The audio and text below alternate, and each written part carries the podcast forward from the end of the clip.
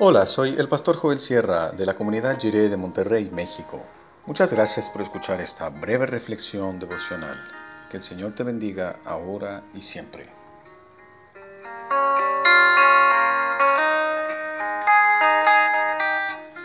Jesús está en medio.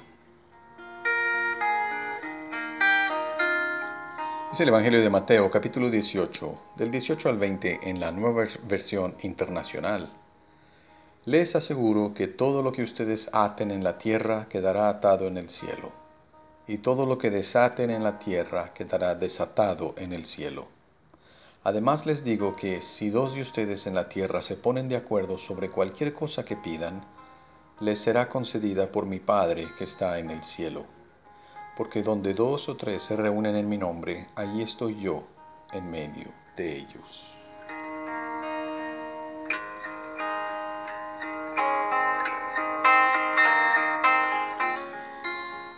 No hay que olvidar que este texto se encuentra dentro del contexto de la restauración de relaciones en la Iglesia, del ejercicio del perdón, de la enmienda a los daños causados y percibidos por los miembros del cuerpo de Cristo.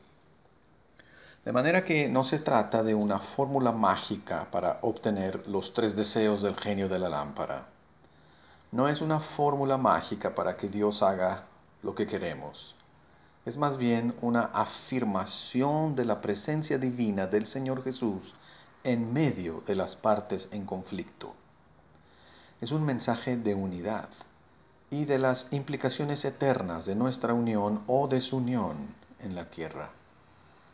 Por esta palabra queremos unirnos en un acuerdo espiritual y queremos creer que Dios obrará de una manera especial entre quienes buscan la ayuda divina. El Señor Jesús está en medio. Esto quiere decir que Él no pertenece a ningún grupo, partido, secta o denominación. Él está en medio, uniendo, entremezclando y enriqueciendo el encuentro de puntos de vista en conflicto. El Señor Jesús en medio nos ayuda a ver la realidad desde el punto de vista opuesto. Él es quien nos invita a dejar la neutralidad para adoptar la alterutralidad, la facultad de afirmar los dos lados de un asunto. Especialmente en esta temporada de conflicto, de opiniones distintas y de aislamiento y confinación, orar juntos produce en nosotros conexiones y soluciones sorprendentes. Jesús dice, donde dos o tres están reunidos en mi nombre, allí estoy yo en medio de ellos. Posiblemente no podemos reunirnos físicamente para orar en estos tiempos, pero tal vez hay alguna otra persona, una o dos, con quienes podamos unirnos en oración física o virtualmente en estas próximas semanas. Podemos estar seguros de que con el corazón unido en oración tendremos menos soledad, porque el Señor Jesús se hace presente en nuestra oración logrando hacer por nosotros mucho más de lo que pensamos o imaginamos hacer por nosotros mismos. La reconciliación consiste en dejar que el Señor Jesús esté en medio de nosotros, cuando hacemos oración unos por otros. Nuestras acciones en la tierra tienen repercusiones en la eternidad, cuando dejamos que el Espíritu de Jesús sea el mediador entre nosotros.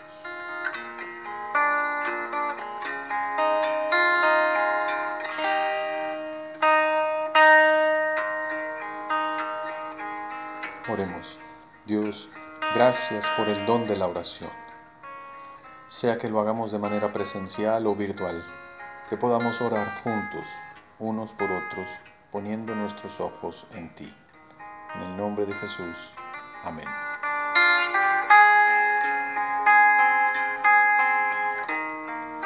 Este es el día que hizo el Señor. Nos gozaremos y alegraremos en él.